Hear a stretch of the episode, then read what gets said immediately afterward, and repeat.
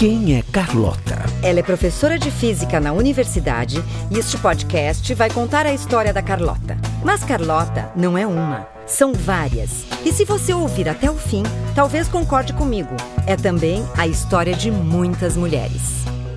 Vem aí, a ciência como ela é. Com a Saga de Carlota, uma minissérie ficcional em 10 episódios. Acho que você pode se surpreender.